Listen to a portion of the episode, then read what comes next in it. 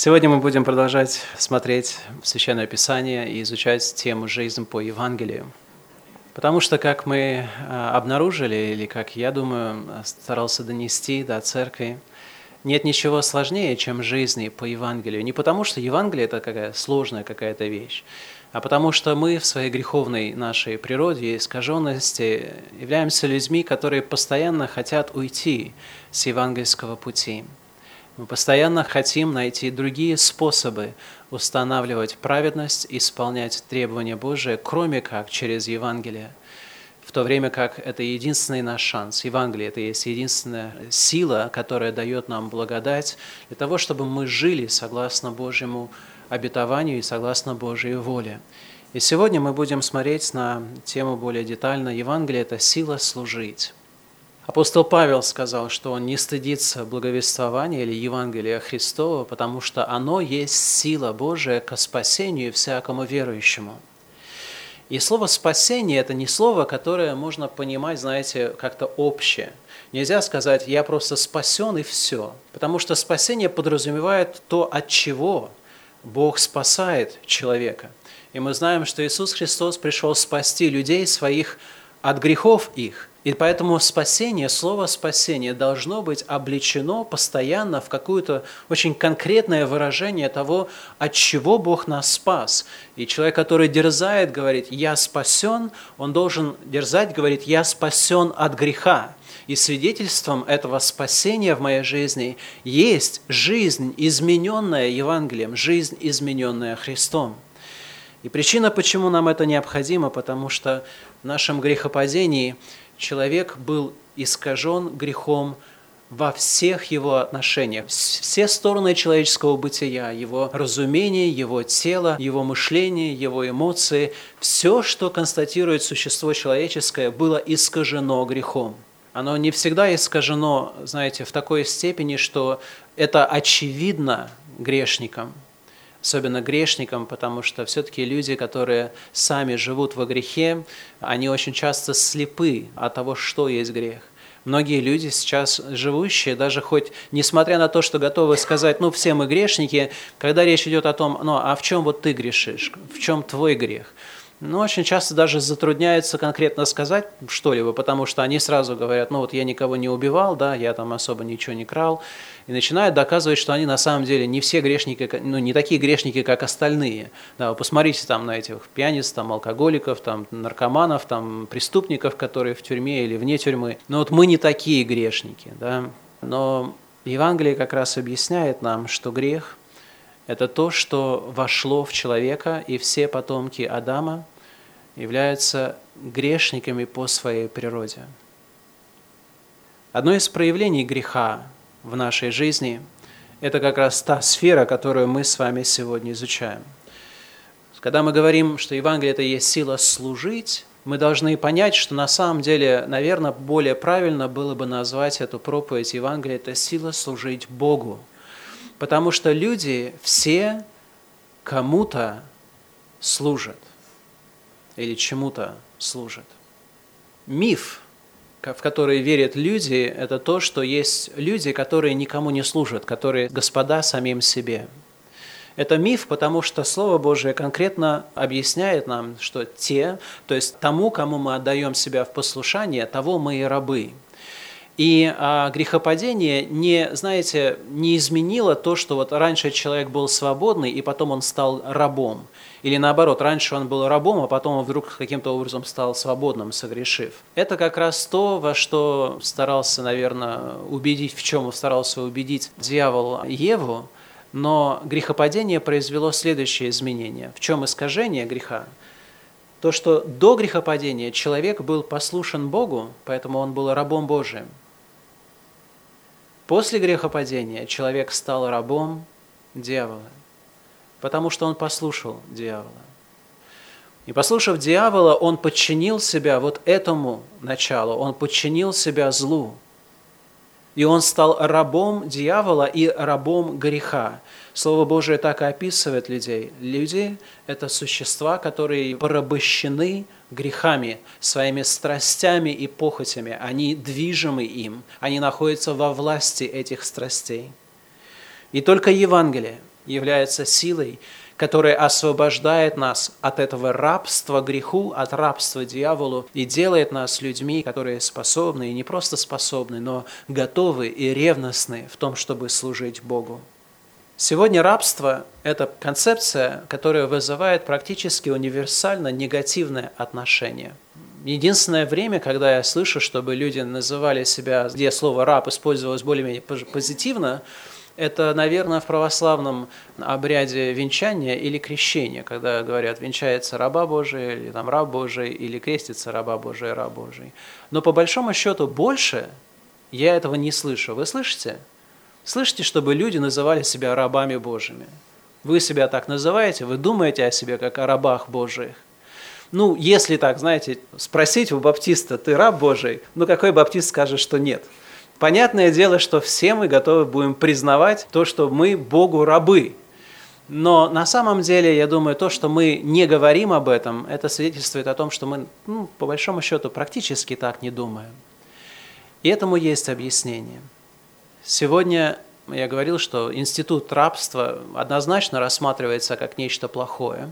Героями считаются люди, которые боролись против рабства и так далее – и я не, сейчас не выступаю в защиту института рабства, э, я просто говорю о том, что произошло изменение в сознании человечества, потому что было время, когда институт рабства был распространен универсально. Везде, где были люди, э, в древних сообществах был также институт рабства. Люди, которые э, были завоеваны, обращались в рабство, кого-то убивали, а те, которых оставляли живых, их брали либо себе в рабы, либо продавали в рабство.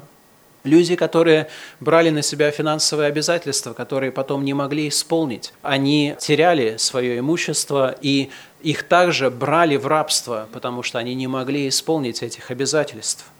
Некоторые люди для того, чтобы не терять все свое имущество, добровольно отдавали себя, продавали себя в рабство. Это было иногда на время, а когда, иногда это было на бессрочный срок. Иногда люди продавали не себя в рабство, а то, что они могли продать, и продавали своих детей. Родители иногда вынуждены были продавать своих детей в рабство для того, чтобы обеспечить какой-то уровень жизни. Иногда люди, которые рождались в семью рабов, также уже считались частной собственностью господина, которому принадлежали эти рабы, и они считались рабами от рождения. Некоторые люди а, попадали в рабство в результате какого-то преступления. Они делали какой-то поступок, который потом а, в качестве наказания их судьба превращалась в судьбу раба. Иногда людей похищали, просто крали и превращали в рабов. И также было распространено пиратство, когда совершались набеги, грабежи. И опять же, хоть это не было открытой такой войной, а это было такой подобие, ну, э, какой-то вариант военных таких действий, захватнических действий. Людей также обращали в рабство. И мы видим в Библии, что э, институт рабства присутствует, и Библия не противостоит этому институту. Я думаю, нельзя сказать, что Библия противостоит этому институту. Она регулирует этот институт. Она старается добиться того, чтобы а, господа, которые думают, что они господа, осознали, что они являются рабами Божьими и служили Богу, той властью, которая им верена. С другой стороны, рабы которые считаются рабами на земле, они осознали себя на самом деле свободными в Господе и в то же самое время а, рабами Божиими, и были довольны в том, чтобы исполнять свое служение здесь, на земле, довольствуясь тем, что имеют. И, конечно же, рабство не является идеалом. Считается, что если у тебя есть возможность использовать э, или ну, получить лучшее, то есть получить свободу, то это рекомендуется. Но так или иначе, рабство присутствует в Библии, и мы с вами, я думаю, сегодня не думаем об этом так серьезно, потому что рабство как институт или рабство как явное такое явление у нас практически отсутствует. И это не сказать, что сегодня нет форм рабства. Сегодня много форм рабства, и сегодня похищают людей, и сегодня торгуют людьми, и сегодня люди находятся в рабстве, во владении других людей – но сегодня а, мы будем а, больше размышлять не о человеческом вот этом институте рабства, а как раз о том, как Евангелие освобождает нас от рабства греха и дьявола и делает нас а, людьми, которые будут от сердца служить Господу. Как грех исказил идею служения. Если посмотреть на книгу «Бытие» в третью главу, тогда вы помните, что когда сатана пришел к Еве, выбор, который он предложил Еве, заключался в, по большому счету в следующем э, упрощенном варианте. Вы сейчас рабы Бога, да, Бог заповедал вам не э, брать, вот, не есть от плода запрещенного дерева, от дерева познания добра и зла, и а, таким образом Бог является вашим господином, но Он не добрый господин, потому что Он запрещает вам что-то хорошее, потому что на самом деле Он говорит, что вы умрете, а то, что произойдет, вы станете как боги. То есть, э, искушение состояло следующим образом. Вы рабы, у Бога есть способ, или вот этого дерева познания добра и зла, даст вам возможность быть богами, равными Богу. Вы будете как боги. И, соответственно, вы не будете обязаны тогда слушаться Бога, вы будете сами себе господами.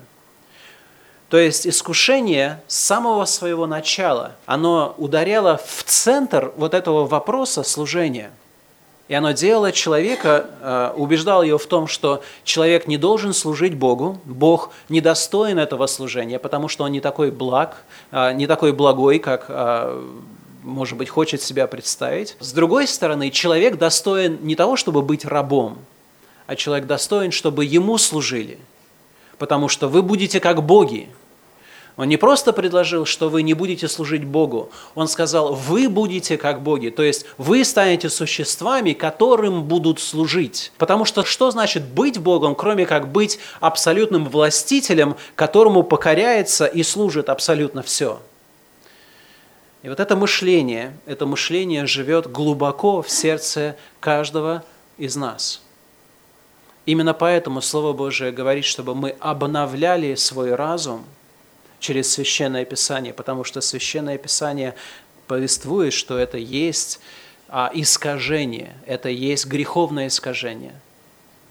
Это искажение свойственно не только людям, которые являются неверующими людьми, да, люди атеисты, они вообще провозглашают, что нет Бога, а с другой стороны, ведут себя как боги, потому что они считают себя достойными абсолютно всего, и а, стараются господствовать над всем, что существует, считают себя вправе господствовать над всем, что существует. Вот это мышление, оно свойственно и людям, которые уже веруют в Евангелие. И мы, к сожалению, видим такое повествование в Евангелии от Матфея в 20 главе, когда приступает к Иисусу мать сыновей Завидеевых с сыновьями своими, кланяясь и чего-то прося у него – Иисус сказал ей, «Чего ты хочешь?» Она говорит, «Скажи, чтобы сии два сына мои сели у тебя один по правую сторону, а другой по левую в царстве твоем». Иисус сказал в ответ, «Не знаете, чего просите? Можете ли пить чашу, которую я буду пить, и креститься крещением, которым я крещусь?» Они говорят ему, «Можем». И говорит им, «Чашу в мою будете пить?» И крещением, которым я крещусь, будете креститься, но дасть сесть у меня по правую сторону или по левую, не от меня зависит, но кому уготовано отцом моим». Услышав сие, прочие десять учеников вознегодовали на двух братьев, Иисус же, подозвав их, сказал, «Вы знаете, что князья народов господствуют над ними, и вельможи властвуют ими, но между вами да не будет так. А кто хочет между вами быть большим – да будет всем слугою. А кто хочет между вами быть первым, да будет вам рабом. Так как Сын Человеческий не для того пришел, чтобы Ему служили, но чтобы послужить и отдать душу свою для искупления многих. Это известное повествование, и, конечно же, мы видим, что вот, мать сынов Завидеев искала такого высокого положения для своих сыновей – и здесь ничего не говорится о мотиве самих сыновей в тексте, но я думаю, что когда ученики вознегодовали на э, Иоанна и Иакова, сыновей Завидеевых, тогда они вознегодовали, потому что они увидели, что эти люди хотели власти над ними. А вот для того, чтобы человека чем-то действительно расстроить, нужно показать ему, что ты хочешь над ним господствовать. Потому что вот внутреннее наше греховное состояние, оно противится мысли, чтобы кто-либо надо мной господствовал. Дети не считают, что родители должны над ними господствовать. Жены не считают, что мужья должны над ними господствовать. Мужья не считают, чтобы Бог над ними господствовал или кто-либо еще. Поэтому вот это вот противление, идея того, чтобы кто-либо над нами господствовал, чтобы я кому-то был рабом, она противна человеку. И она противна даже людям, которые стараются устраивать Царствие Божие. Ведь ученики Христа, они следовали за Христом, они слышали Его проповеди о Царстве Божьем. Они ожидали, что Иисус Христос придет и установит новое Царство. И чем ближе история евангельская подходила к концу своему да, в жизни Иисуса Христа, тем больше они начали беспокоиться, а что будет-то, как там будет дальше. И они решили взять инициативу в свои руки, направили маму, ходатайствовать и решили получить э, главные места власти по правую и по левую сторону. А остальные 10, ну извините, а остальные 10, я думаю, знаете, когда они услышали, только увидели, как мама э, Иоанна и Иакова подошла к Иисусу, когда она, и услышали, что она хочет, они вознегодовали, у них были, знаете, какие мысли в голове? Первое – не успели.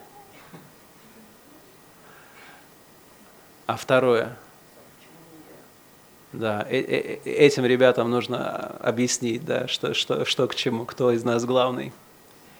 И они вознегодовали, потому что у них было то же самое желание.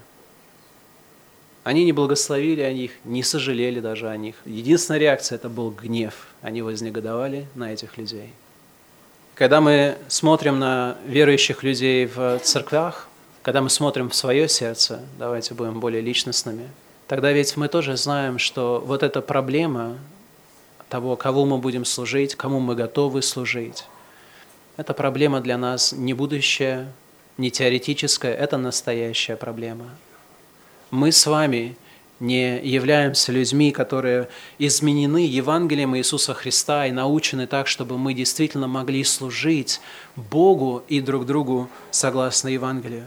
Но Евангелие, именно Евангелие преображает неправильно искаженную идею служения в умах людей.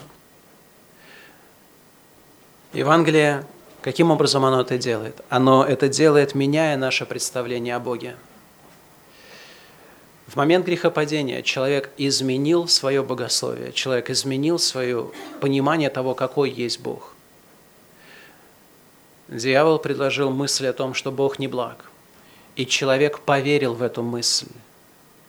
Поэтому сейчас, даже если люди признают, что Бог есть, Он существует, они не готовы в то же самое время признать, что Он достоин нашего служения, Он достоин того, чтобы я был Его рабом – потому что он не благой господин, а у нас а, все-таки как-то остается, хотя хоть греховное наше искажение есть, у нас остается все равно прообраз того, что нужно служить как раз вот именно какому-то такому совершенному Богу.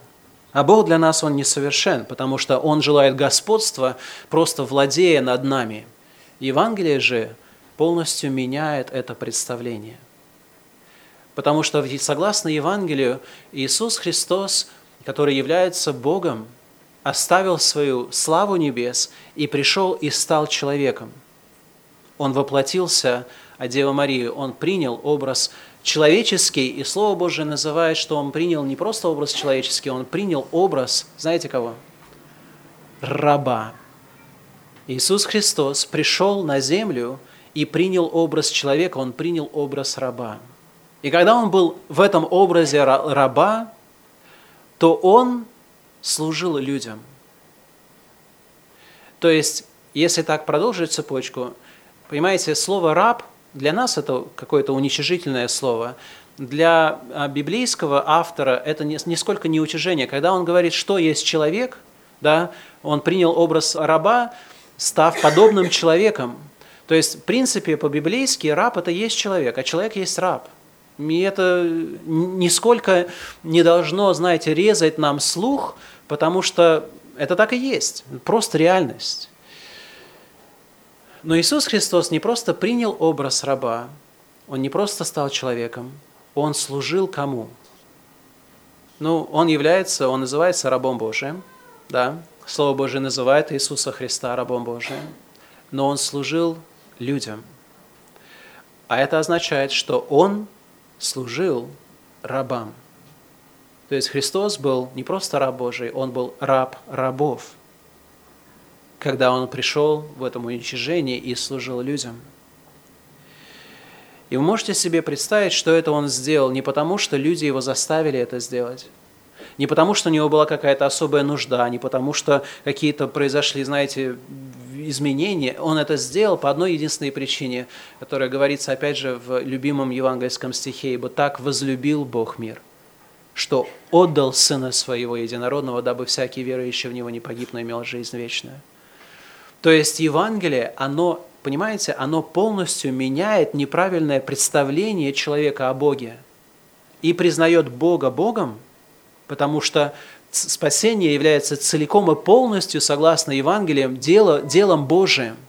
С другой стороны, оно провозглашает, что Бог, будучи господином и действительно владыкой всего, Он есть владыка любящий. Он отдал за нас самое драгоценное, что у Него есть. И поэтому люди, которые познали Бога согласно Евангелию, это люди, которые добровольно любят Бога и провозглашают его достоинство. В книге Откровения вы помните сцены, где а, для нас звучат голоса искупленного народа. То, что они провозглашают, они говорят «достоин ты». И потом идет целый список достоинств. И они падают, падают ниц, и они поклоняются, и они служат Богу, и они считают, что это действительно по праву Бог заслуживает нашего служения. Он достоин этого – и это происходит только тогда, когда человек осознает Евангелие. Люди, которые не осознают Евангелие, они не готовы служить Богу как Богу, потому что они считают себя наравне с ними, с Ним. Они считают, что да, с Богом нужно, знаете, как на равных, сделки устраивать. И религиозная жизнь большинства людей заключается именно в том, что а, люди делают сделки с Богом думая, что они могут вообще э, вступать в сделки с Богом, потому что они считают себя равных Богу. Но Евангелие, оно меняет наше представление о Боге. Оно показывает нам Бога таким, какой Он есть. Евангелие меняет наше представление о себе. Я точно помню, что когда я не знал Евангелия, то во мне уже, знаете, а, жило сознание того, что я грешник – я не читал Библию, у меня не было Библии, но я а, каким-то образом осознал, что то, что я делаю, Богу не угодно. И когда я услышал Евангелие и начал понимать Евангелие, тогда я начал соглашаться с тем, что Божьи требования, они правильные. Но вы знаете, первая моя реакция была не уверовать в Евангелие. Первая моя реакция после того, как я услышал Евангелие, заключалась в том, что я хотел изменить себя к лучшему – и вы знаете, это звучит очень хорошо и позитивно. Да, казалось бы, ну а что плохого, если человек хочет поменять себя к лучшему? Но я вам свидетельствую, что это было грехом и противлением против Бога в моем сердце, потому что я не хотел подчиниться Богу. Я хотел показать Богу, что я сам могу господствовать над своей жизнью, что я могу изменить свою жизнь согласно Божьим правилам – я знаю, что это звучит уже немножко запутанно, потому что как можно изменять свою жизнь согласно чужим каким-то правилам, которые ты раньше не придерживался, но даже это желание было желанием в моем сердце, не желанием послушания Богу, это было желанием противостоять Ему. Потому что все-таки на евангельский призыв покаяться и веровать в Евангелие я не шел, не отвечал. И вы знаете, что сделало Евангелие? Евангелие, оно мне показало, что я который думал, что я на самом деле являюсь свободным человеком, являлся абсолютным человеком, зависимым от греха. Я не знаю, насколько хорошо вы это осознаете в своей жизни, но я, чем больше я думаю о том, что произошло со мной, вот когда я обращался ко Христу, я знаю, что то, что сделало Евангелие в первую очередь, оно показало мне мое абсолютное бессилие перед грехом. И до тех пор, пока я не признал, что я не могу противостоять сам греху, что я раб этого греха, я не искал себе спасителя, он мне не нужен был. Потому что я до сих пор лелеял надежду, что я могу сам себя изменить. А Евангелие как раз и говорит нам, что человек не может сам себя освободить от греха, потому что он находится во власти греха. И есть только один, кто может освободить людей от греха. Это тот, над которым грех не имеет власти, и есть только один человек, который был искушен во всем, но противостоял всякому греху, это есть Иисус Христос. Более того, он не просто смог противостоять всем искушениям земным, он понес грехи наши в своем теле на кресте. И когда смерть взяла Христа в свое владение, Слово Божие говорит, что смерти невозможно было его удержать. Почему невозможно было удержать? Потому что не, не за что было держаться. Грехи, которые он понес, это не были его грехи и поэтому смерти невозможно было его удержать. И Христос есть единственный, который имеет власть разрешить человека от греха. Он имеет единственную власть спасти человека, простить ему грехи и освободить людей от греха.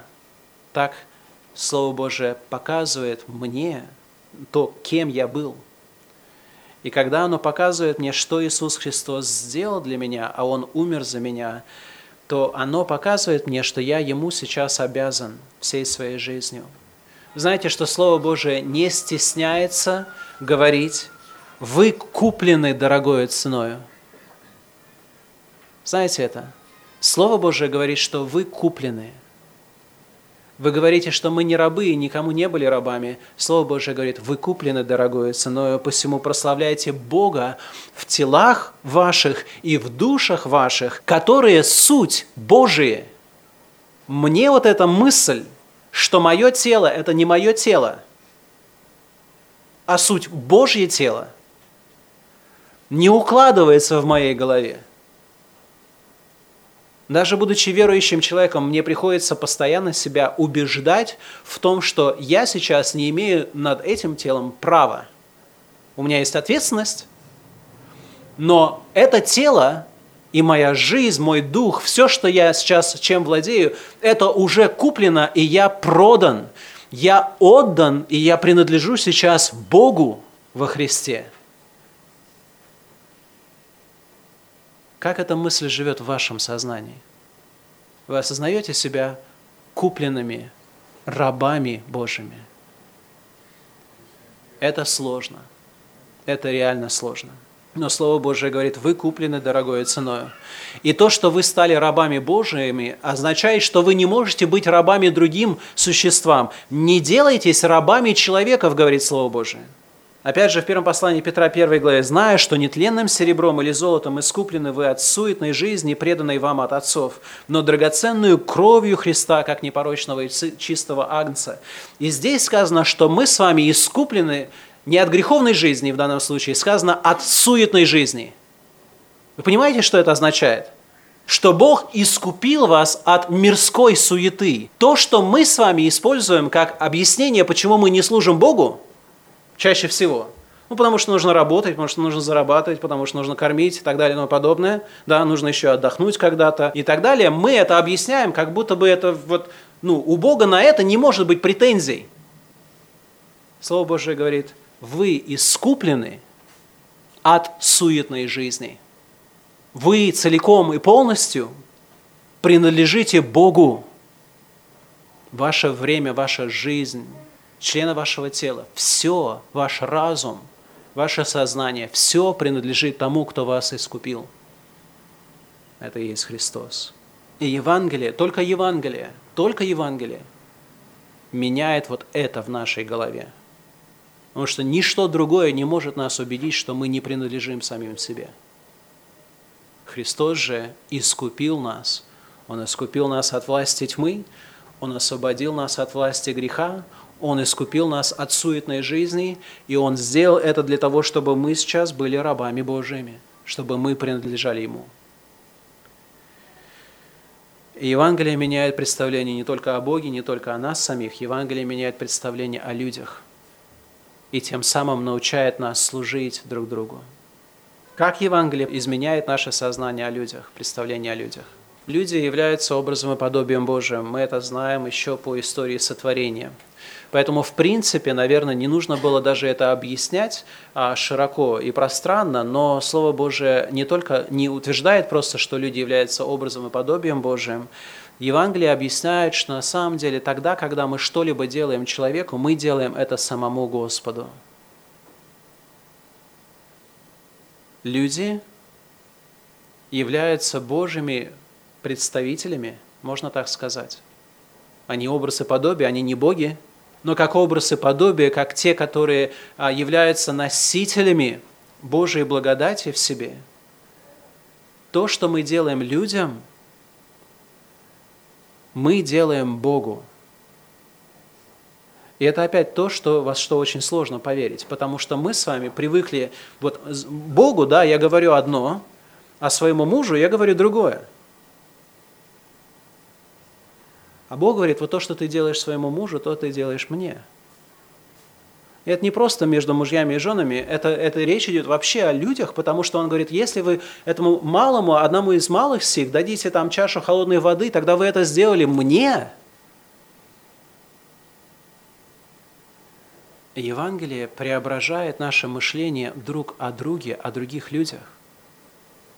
Вместо того, чтобы мы в своем греховном самовозвышении думали, что все люди должны служить мне, сейчас я становлюсь человеком, который, служа Богу, обязан служить другим людям. И причем всем людям. Невозможно сказать, что вот, вот этому человеку вот в нем больше Бога, нежели в другом – Потому что все люди являются носителями Божьей благодати. Единственное исключение, наверное, из этого правила является то, что Слово Божие говорит, давайте делать добро, а наипаче тем, которые свои по вере. Потому что в этих людях они не просто являются носителями образа и подобия, в них Дух Божий обитает. И то, что вы делаете с этим человеком, вы делаете это с Богом. Евангелие меняет наше отношение к служению не просто вот тем, что оно меняет наше мышление о Боге, о себе и о людях. Оно показывает нам, как Христос реализовал истинное служение. Христос является слугой. Да, Он есть Бог. Мы готовы это даже сказать, и в вероисповеданиях это звучит, что Он есть Сын Божий, Он есть Бог от Бога и так далее – равный Богу во всем, но этот равный Богу во всем называется рабом Божиим. Равный Богу называется рабом Божиим. Иисус Христос является тем, который сам стал послушным Богу во всем. А церковь – это есть Его тело на земле. Я не знаю, как вы, но мне нравится, когда я говорю своей руке что-то сделать, и она это делает – и печально очень быть человеку, наверное, который не может иметь контроля над, своими, над членами своего тела. Так вот, Христос – это есть глава, а мы с вами члены Его тела. я думаю, ничего не удивительно, что Христос ожидает, когда Он говорит своей церкви, чтобы церковь исполняла послушно, естественно, как дыхание повеления Христа. И Христос не только служил здесь на земле церкви. Вы знаете, что Христос сейчас делает на небесах? Он сейчас одесную Бога на небесах, правильно? Что Он там делает? Слово Божие говорит, Он ходатайствует. И слово «ходатайство» – это опять слово, которое немножко выпало из нашего словарного запаса. Но это слово, которое означает «он молится в нашу защиту», «он ходатайствует», «он служит нам». Ходатайство – это было служение священника – и вот Иисус Христос, когда Он на земле был, Он был в уничижении, когда Он вознесся, Он был прославлен. Он сейчас обладает полнотой славы. Ему служит абсолютно все. И Он, находясь в окружении и во всей своей полноте славы, Он выбирает то, чтобы нам служить. Потому что Он ходатайствует за нас. Служение это не есть просто, знаете, какое-то такое отвлеченное понятие, что мы, вот как люди, которые находятся здесь в уничижении на земле, должны делать. Служение это то, для чего мы созданы. Мы в вечности будем служить Богу. Сказать, что я раб Божий, это высокое звание. И как нужно служить? Знаете, в Библии очень много есть материала, который говорит о том, как нам нужно служить. Я позволю себе немножко только а, акцентировать некоторые вещи. Мы должны служить с усердием. Послушайте, что сказано в Ефесянам 6 главе, 5 стихе и далее. «Рабы». И он обращается сейчас к буквальным физическим вот рабам, которые были в первом веке. «Повинуйтесь господам своим по плоти со страхом и трепетом, в простоте сердца вашего, как Христу». Да? Рабы, повинуйтесь господам своим по плоти в простоте сердца вашего, со страхом и трепетом, как Христу. Не с видимую только услужливостью, как человекоугодники, но как рабы Христовы, исполняя волю Божию от души, служа с усердием, как Господу, а не как человеком, зная, что каждый получит от Господа по мере добра, которое он сделал, раб ли он или свободный. Это сказано рабам в первом веке. Им объясняется, что они должны были служить вот этим земным господам, как Господу, от души, с усердием, не как человекоугодники, то есть не так, чтобы, знаете, показать вид, что ты ему услужливаешь, а именно во всей чистоте своего сердца прилагать все усердие, все старание, чтобы прославить Бога в своем служении. Вот если вы сможете так работать у вас на месте работы, вы будете знаете, есть, э, я не знаю, рабочие месяцы или кто там, книга почета, там, доска почета. Вы будете на этой доске почета не, непрестанно. Потому что такое усердие деньгами не зарабатывается. Это невозможно даже деньгами мотивировать такого рода усердие, чтобы мы служили как Господу. Но именно вот это есть норма для нашего служения – не как человекоугодники, не просто на показ, а как Господу, и мы это должны делать не просто Богу, да, не просто вот как-то в воображаемом каком-то понимании, когда вы служите вашим земным господам, вот когда вы делаете как Господу, тогда вы это получите награду не от земных господ, а от Господа, потому что вы Ему служите на этом рабочем месте. Мы должны работать с довольством, служить с довольством. 1 Коринфянам 7. «Каждый оставайся в том звании, в котором призван. Рабом ли ты призван, не смущайся. Но если и можешь сделаться свободным, то лучшим воспользуйся, ибо раб, призванный в Господе, есть свободный Господа. Равно и призванный свободным есть раб Христов.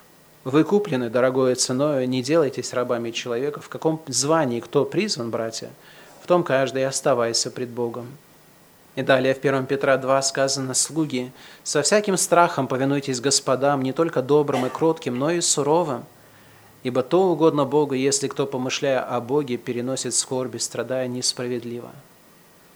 Богу угодно, что даже если ваш господин или начальник – это человек, который не ведет себя правильно, чтобы вы со всяким страхом повиновались им, помышляя о Боге, переносили скорби, страдая несправедливо.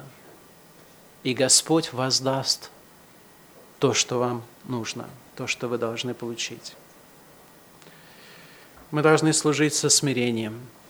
Евангелие от Луки, 17 главе говорит, «Кто из вас, имея раба пашущего или пасущего, по возвращению его с поля, скажет ему, подойди скорее, садись за стол». Напротив, не скажет ли ему, приготовь мне поужинать, и припоясавшись, служи мне, пока буду есть и пить, и потом ешь и пей сам? Станет ли он благодарить раба сего за то, что он исполнил приказание? Не думаю. Так и вы, когда исполните все повеленное вам, говорите, мы рабы, ничего не стоящие, потому что сделали, что должны были сделать. сколько ссор, гнева, обид, горечи ушло бы просто из нашей жизни, если бы у нас был такой ум. Если бы мы, когда даже исполнили все, что нам повелели, все, что от нас ожидается, считали так, мы рабы, ничего не стоящие, потому что только исполнили то, что мы должны были исполнить. Можете себе представить революцию, которая вот такое мышление произвело бы в ваших отношениях, в вашей семье? Когда бы муж и жена вместо того, чтобы постоянно претензии предъявлять друг другу за то, что они это не сделали, это не сделали, это не сделали, если бы даже они проявляли вот все-все-все послушание, тогда на тот момент они бы сказали, я раб ничего не стоящий. Я просто сделал то, что от меня ожидалось изначально, и все равно. Вот такого рода смирение исполнило бы наши семьи миром и наши отношения покоем. Это бы сделало нас людьми, которые бы действительно могли бы любовью служить друг другу. Где бы мы покрывали всякое несовершенство вот этим вот долготерпением и состраданием, потому что если ты раб ничего не стоящий, тогда что ты претендуешь, как будто бы ты Бог? И если бы две стороны так думали, тогда бы вообще это была удивительная гармония в жизни – Мы должны служить на земле как Господу, ревнуя о том, чтобы делать добро со смирением и долготерпением здесь на земле. И мы должны служить как Господь, потому что действительно Господь Иисус Христос подал нам пример. Слово Божие называет его рабом Божиим, и я говорил это, но позвольте прочитать один стих из Исаии 53 главы, 11 стих. «На подвиг души своей Он, будет смотреть с довольством через познание Его.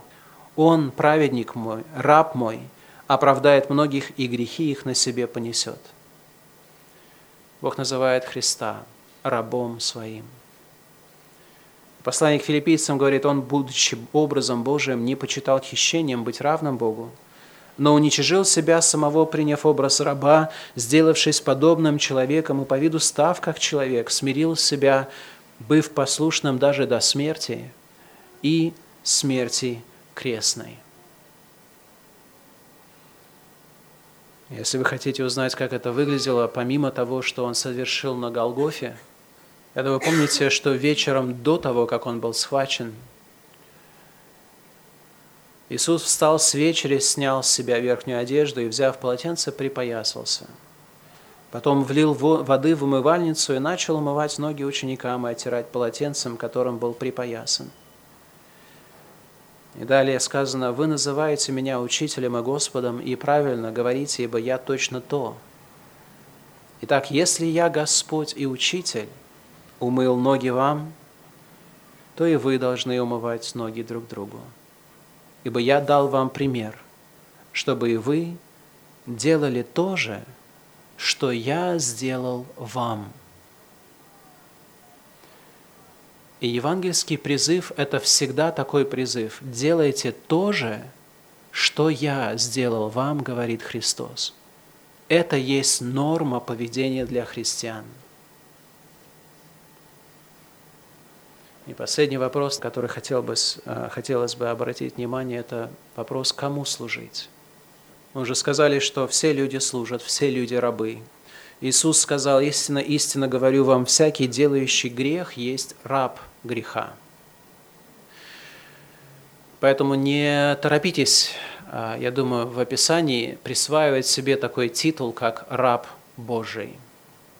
Я думаю, это нелегко дается, чтобы можно было честно сказать «раб Божий». Не в том смысле, что якобы за вас не была заплачена цена, и вы не принадлежите целиком и полностью Христу. Но Слово Божие говорит, всякий делающий грех есть раб греха. А вы не можете быть рабами Бога и греха, потому что это два разных господина. А можно быть только служить только одному господину. Сам Христос сказал, никто не может служить двум господам, ибо или одного будет ненавидеть, а другого любить. Или одному станет усердствовать, а о другом не родить. Не можете служить Богу и мамоне. Вы обратили внимание, что он говорит, вы не можете служить двум господам, и потом первая тема, которую он озвучивает, это вопрос нашей любви. Потому что служить без любви можно, но любить не служа невозможно. Понимаете? Вы смотрите, как будто я сказал загадку. Служить без любви можно. Любить, не служа, невозможно. Потому что то, кого мы любим, тому мы и служим. Так устроен человек. Я знаю, я уз... вот скажите мне, что вы любите, кого вы любите, я знаю, кому вы служите. Потому что две взаимосвязанные силы. А другое служение – это есть лишь только пародия на служение, потому что Слово Божие говорит, опять же, невозможно служить двум господам. Одного будет ненавидеть, другого любить, или одному станет усердствовать, а о другом не родить. И вот люди так именно и живут – они в чем-то усердствуют. И у меня вопрос, в чем вы усердствуете? Кому вы служите? Это есть действительно выбор, который делает человек. В книге Иисуса Новина, 24 главе, после того, как Бог избавил Израиля из рабства египетского, после того, как Он провел их уже через 40 лет пустыни и ввел в землю обетованную, Иисус Новин уже в конце своей жизни, в 24 главе, он ставит народ перед выбором, и он говорит, «Бойтесь Господа и служите Ему в чистоте и искренности, отвергните богов, которым служили отцы ваши за рекою и в Египте, а служите Господу». Если же не угодно вам служить Господу, то изберите себе ныне, кому служить, богам ли, которым служили отцы ваши, бывшие за рекою, или богам Амареев, в земле которых живете, а я и дом мой будем служить Господу. И отвечал народ и сказал, нет, не будет того, чтобы мы оставили Господа и стали служить другим богам.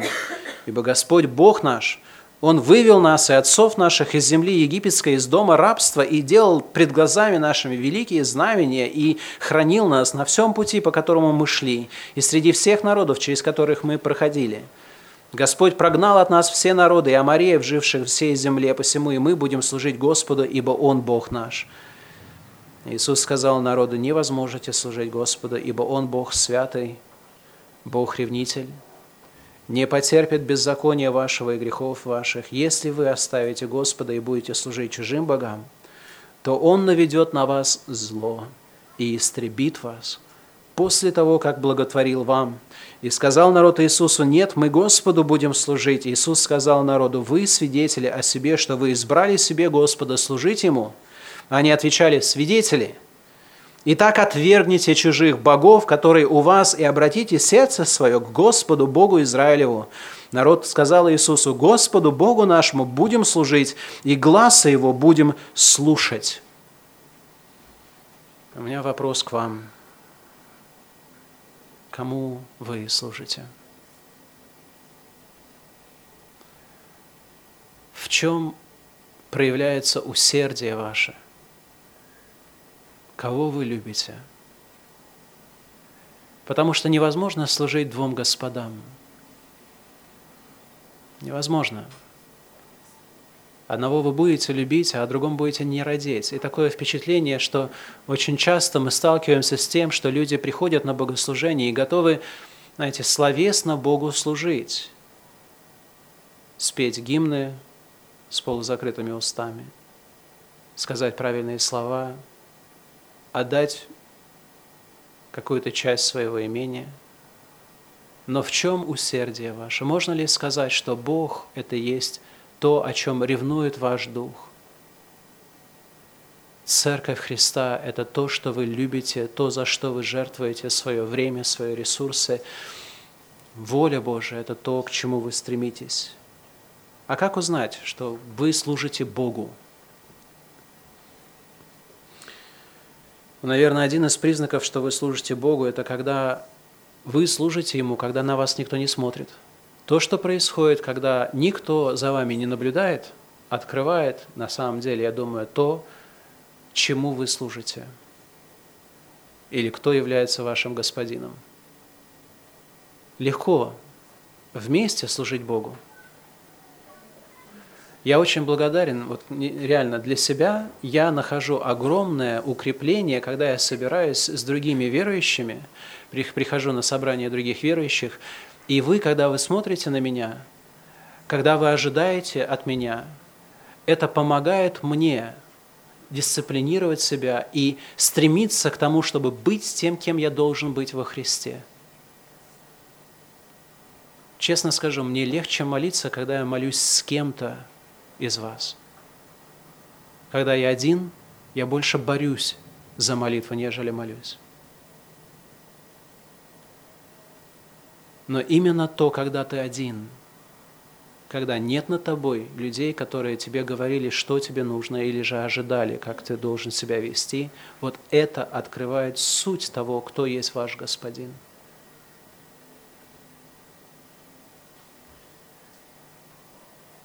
Мы показываем, что мы служим Богу тогда, когда нас никто не поддерживает в этом служении. Послание к Коринфянам, а во втором послании Павел пишет, «Мы никому ни в чем не прилагаем притыкания, чтобы не было порицаемо служение, но во всем являем себя как служители Божии. Он говорит, во всем являем себя как служители Божии, и во всем это в следующем, в великом терпении, в бедствиях, в нуждах, в тесных обстоятельствах, под ударами, в темницах, в изгнаниях, в трудах, в бдениях, в постах. Иными словами, как бы ни были трудные обстоятельства, в которых мы находимся, если мы даже в этих обстоятельствах служим Богу, тогда действительно есть дерзновение, наверное, сказать, что мы служим Богу. Потому что те, кто служит Богу только тогда, когда все их хвалят, все их поощряют, все говорят, вот давай, давай, давай. Откуда вы знаете, что вы служите Богу? Может быть, вы служите просто вот этому хорошему чувству, когда вас все хвалят и вас все эм, ободряют.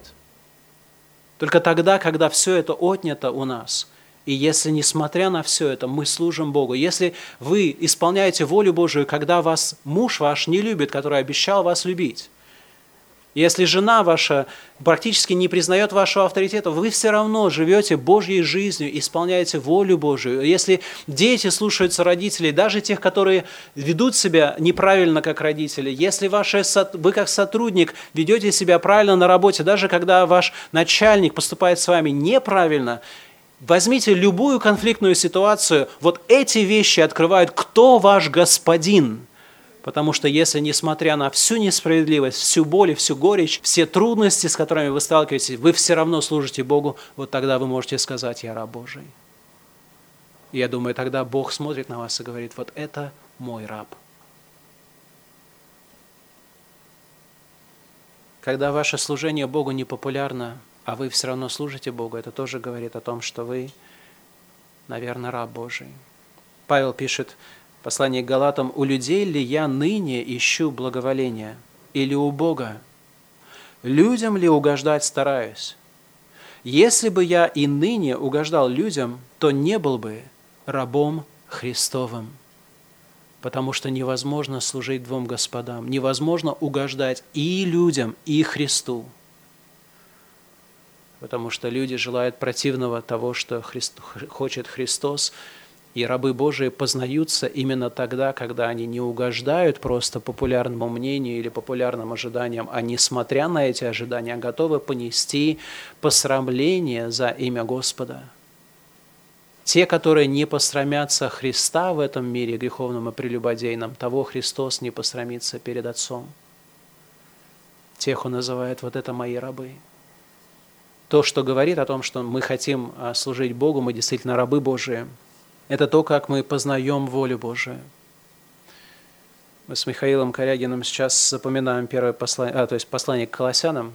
И в первой главе там написано следующее. Апостол Павел пишет, «Посему и мы с того дня, как о сем услышали, не перестаем молиться о вас и просить, чтобы вы исполнялись познанием воли Его во всякой премудрости и разумении духовном». Потому что если вы раб вашего господина, вы хотите знать, как ему угодить. И апостол Павел молится о христианах, и он молится о том, чтобы эти люди познавали волю Божию со всякой премудростью и разумением духовным. Потому что любящий раб, он не просто, знаете, довольствуется тем, чтобы в общих чертах понимать, что хочет свой, его господин. Он изучает волю своего господина, чтобы угодить ему. И я знаю, что люди ревнуют о, о том, чтобы исполнять Слово Божие, то есть волю Божию, когда они изучают Слово Божие. когда они читают Библию не потому, что это обязательство какое-то, или вы боитесь, что если вы не прочитаете Библию, тогда Бог лишит вас каких-то благ, а когда вы изучаете Библию для того, чтобы познавать волю Божию, для того, чтобы вникать и познавать, кто есть Бог и что Ему угодно, для того, чтобы а познавать это нужно не из праздного любопытства, а для того, чтобы это сделать в этой жизни, в этой жизни жить по воле Его. Поэтому Слово Божие опять же говорит, послание к римлянам 12 глава, «Не сообразуйтесь с веком сим, но преобразуйтесь обновлением ума вашего, чтобы вам познавать, что есть воля Божия, благая, угодная и совершенная». И Ефесянам 5.17 Итак, «Не будьте нерассудительны, но познавайте, что есть воля Божия». Когда человек впадает в религиозную колею – когда у него больше нет вопросов, когда его жизнь идет просто как на, по накатанной дорожке, я понимаю, этот человек уже не служит Богу, он просто нашел какую-то комфортную зону, в которой предпочитает оставаться, потому что богопознание – это великий труд, чтобы познавать эту волю во всем. И, конечно же, мы должны служить Господу, а служение Господу означает, что мы будем служить друг другу. Удивительно, парадоксально звучит Галатам 5.13, где сказано, «К свободе призваны вы, братья, только бы свобода ваша не была поводом к угождению плоти, но любовью служите друг другу». Вы свободны, поэтому вы можете служить друг другу. Ибо весь закон в одном слове заключается «люби ближнего твоего, как самого себя». И вы помните, если ты любишь, тогда ты служишь. Всегда так. И апостол Павел пишет, мы не себя проповедуем, но Христа и Иисуса Господа, а мы рабы ваши для Иисуса. Потому что Бог, повелевший из тьмы воссиять свету, озарил наши сердца, дабы просветить нас познанием славы Божией в лице Иисуса Христа. Но сокровище сие мы носим в глиняных сосудах, чтобы преизбыточная сила Божия была приписываема Богу а не нам. Мы знаем, что мы рабы Божии, когда мы не ищем своей славы, но за все наши труды мы довольствуемся только и тогда только, когда слава предписывается Богу. Евангелие – это есть сила, которая освобождает нас от вот этой жажды господства над людьми, над Богом, над всем, и делает нас людьми способными и стремящимися к тому, чтобы отражать красоту Господа Иисуса Христа в своей жизни, в жизни служения. Встанем для молитвы, пожалуйста.